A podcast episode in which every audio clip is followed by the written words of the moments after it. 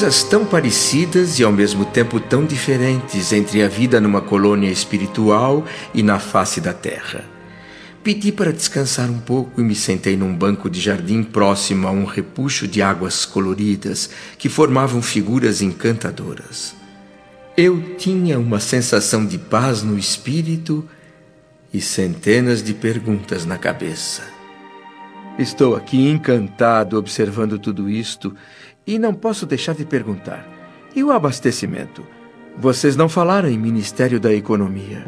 Bom, no que se refere ao abastecimento, temos um serviço de distribuição sob controle direto da governadoria. Mas antigamente não era um simples serviço de distribuição. A questão do abastecimento tinha um destaque bem maior. O governador atual determinou a mudança para atenuar em todos nós as recordações da vida puramente material. E por que isso traria recordações da vida material? Os arquivos dizem que há mais ou menos um século, nosso lar lutava com extremas dificuldades para adaptar os habitantes às leis da simplicidade. Muitos recém-chegados da Terra faziam exigências, queriam mesas fartas, bebidas excitantes para continuarem cultivando os velhos vícios do planeta. Hum. Os abusos cresceram tanto que a situação geral beirava o caos. O Ministério da União Divina, por suas características, foi o único que se manteve imune a essa desordem.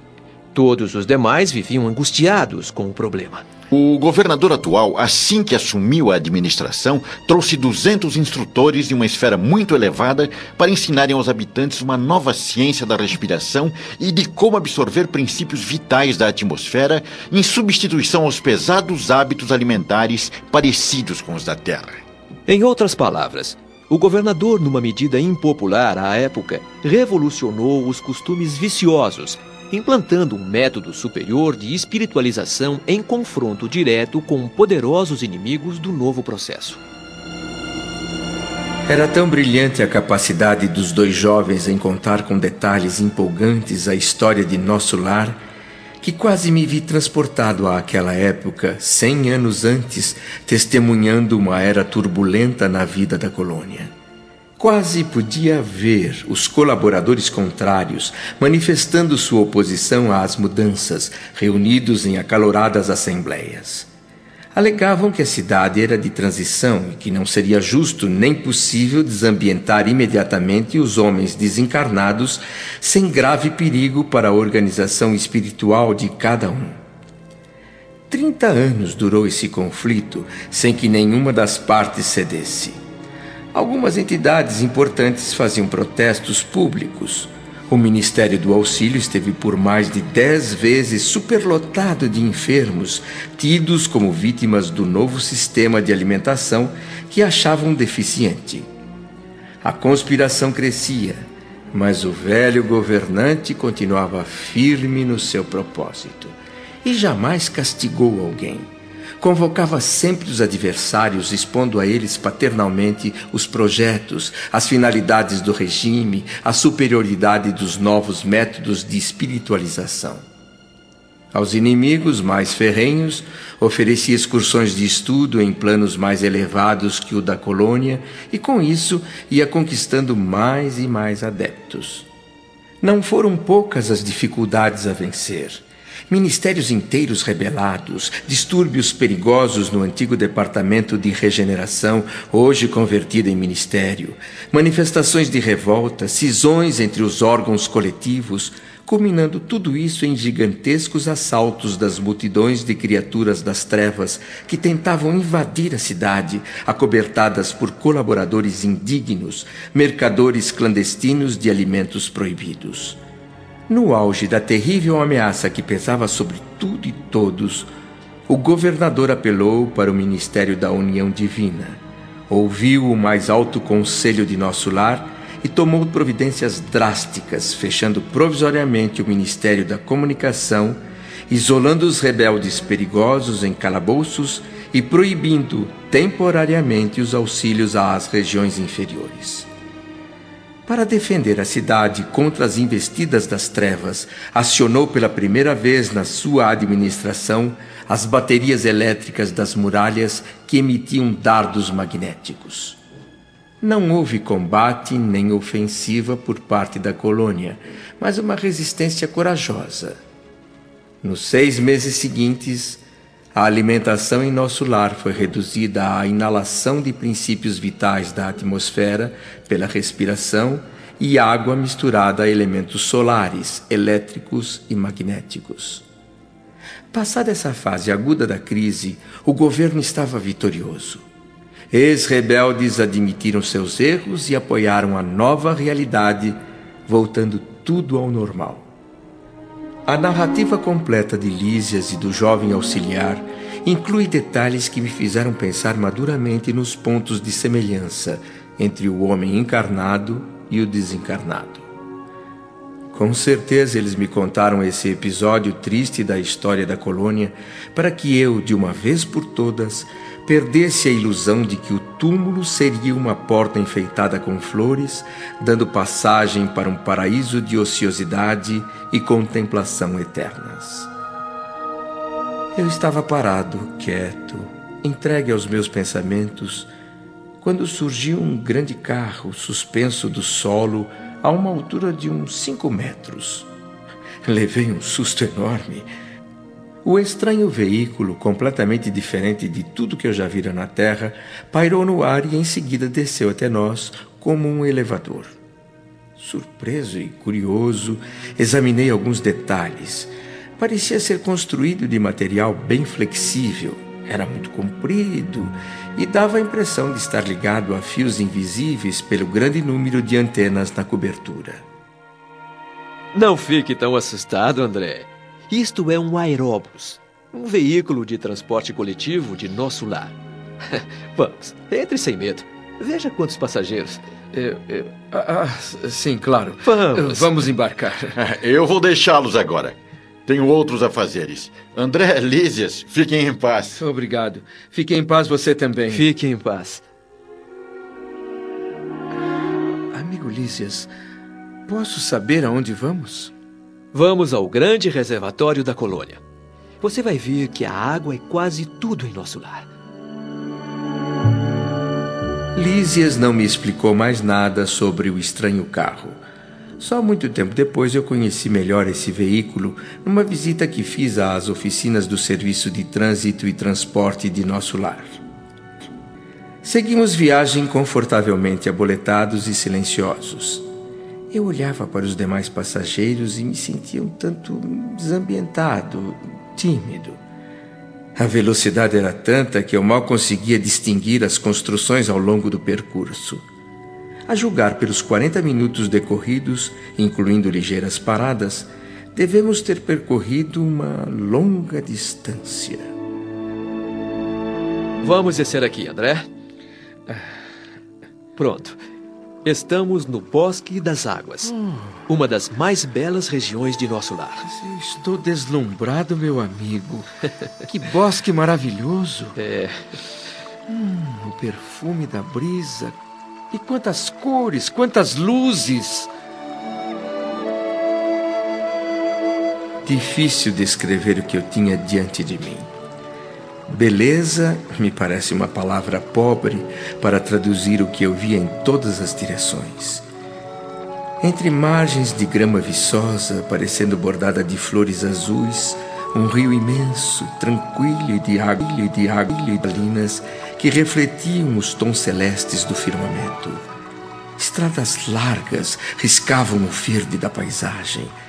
Plantadas a espaços regulares, árvores frondosas ofereciam sombra amiga na claridade do sol confortador.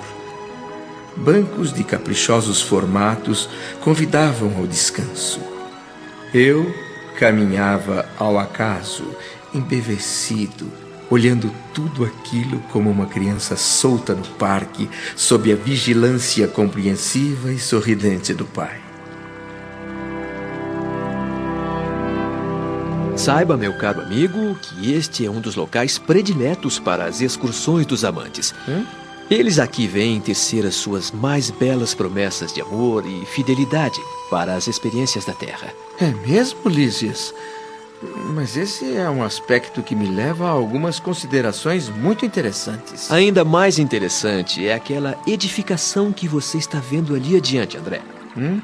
É o grande reservatório da colônia. Nossa! Todo o volume desse rio, que chamamos de Rio Azul, é recolhido em caixas imensas. Toda a água utilizada em nosso lar parte daqui. Depois de passar pelas caixas, Uhum. as águas se reúnem novamente e passam abaixo dos serviços da regeneração.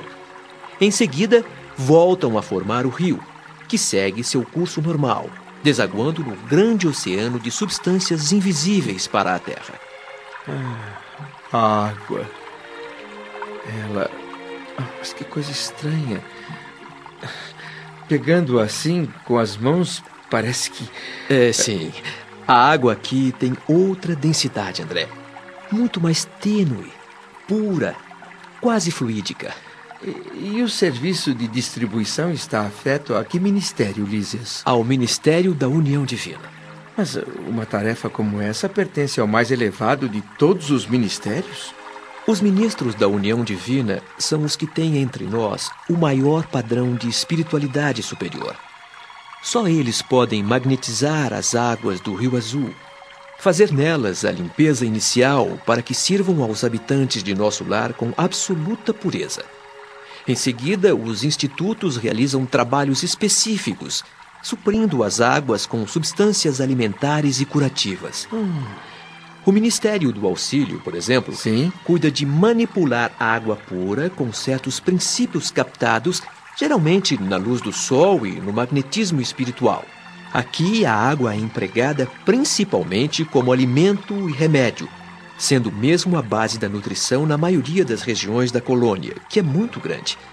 Ao final, quando os fios da corrente se juntam de novo num ponto bem distante daqui, o Rio Azul sai da região levando em suas águas nossas qualidades espirituais. Na Terra eu jamais recebi um esclarecimento dessa natureza. Na Terra, quase ninguém pensa seriamente na importância da água. As religiões lá ensinam que Deus criou as águas. O que as pessoas esquecem é que todo serviço, uma vez criado, precisa de braços e de energia para ser mantido. Há séculos o homem encarnado vive desatento. Parece ignorar que os oceanos mantêm o equilíbrio do planeta, que a chuva lhe oferece o pão de cada dia, que o lar e o trabalho precisam da água. Pior, desconhece que em grande parte seu próprio corpo é constituído de água. O homem se julga o absoluto dominador do mundo. Esquece que, antes de tudo, é filho do Altíssimo.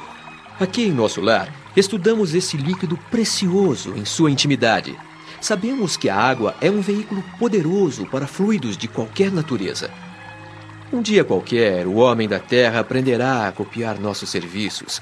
Compreenderá, então, que a água é, por si só, um fluido criador, capaz de absorver em cada lar as características mentais de seus moradores. Ela não só carrega os resíduos e as impurezas do corpo, mas também as expressões do nosso pensamento. Em mãos perversas, a água será nociva. Em mãos generosas, será útil. Quando em movimento, a corrente d'água não só espalha bênçãos de vida, como também é um poderoso veículo da providência divina, absorvendo amarguras, ódios e ansiedades, enquanto lava a casa material do homem encarnado e lhe purifica o íntimo.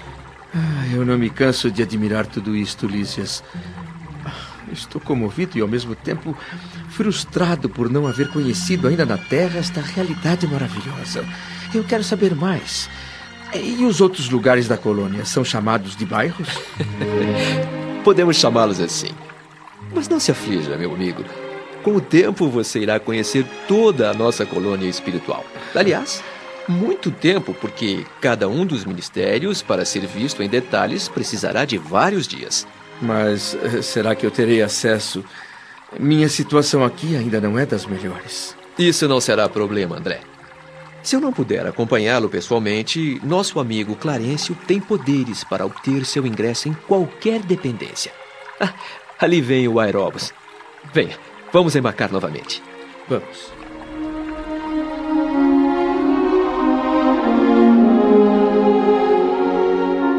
Agora eu já me sentia mais à vontade entre os demais passageiros daquele veículo esquisito. E com tantas perguntas queimando meu cérebro, não resisti e continuei explorando os conhecimentos de Lísias. Lísias, meu amigo, todas as colônias espirituais são idênticas a esta? Utilizam os mesmos processos? De modo algum. Assim como acontece no planeta Terra, cada região, cada estabelecimento tem seus traços peculiares e as criaturas se identificam pelas fontes comuns de origem, bem como pela grandeza dos fins que devem atingir. A multiplicidade de condições aqui em nossos planos espirituais é imensa. É importante entender que cada colônia, assim como cada entidade, permanece em degraus diferentes na grande escada de ascensão. Como você sabe, Sim. todas as experiências de grupo são diferentes entre si. A colônia de nosso lar é exatamente uma grande experiência de grupo. Nossos primeiros missionários buscaram inspiração numa importante colônia espiritual vizinha chamada Alvorada Nova. E de lá trouxeram as bases. Depois, trocaram a denominação departamento por ministério, por concluir que esta palavra é mais expressiva como definição de espiritualidade. E somos frequentemente visitados por outros grupos em formação, que por sua vez vêm buscar conhecimento e orientação aqui em nosso lar. Mas cada organização tem suas particularidades próprias. Ah, o aeróbus parou, Lísias, e estamos novamente perto do hospital. Eh, Vamos descer aqui? Sim, André. Tenho uma visita a fazer no pavilhão da direita. Quanto a você, recomendo que volte ao seu quarto e descanse um pouco. Afinal, fez um longo passeio. Longo e produtivo, meu amigo. Eu não poderia ter conseguido melhor Cicerone. Já posso dizer que conheço algumas coisas em nosso lar. Ah, não se iluda, André. Ainda terá muitas surpresas aqui.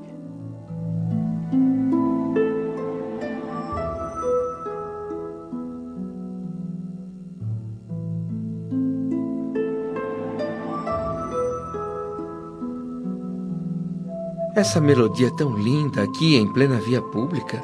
Mas de onde vem esse som maravilhoso? Das oficinas onde trabalham os habitantes de nosso lar. Depois de observar muito, reconheceu a governadoria da colônia que a música é um poderoso estímulo. Intensifica bastante o rendimento de todos os serviços em todos os setores.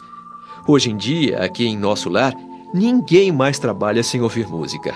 Se você não estivesse ocupado agora, eu iria explorar um pouco mais os seus conhecimentos, Lísias. Ora, podemos conversar enquanto caminhamos. Diga lá, o que você quer saber, meu amigo? Mais de uma vez eu tenho ouvido falar em umbral aqui na colônia. Frequentemente ouço referências a espíritos do umbral e ainda não sei o que significa. Confesso que o meu preparo religioso na Terra foi muito precário. Mas desse umbral eu nunca tive notícia. Você ficou detido por lá durante tantos anos e diz que não conhece a região?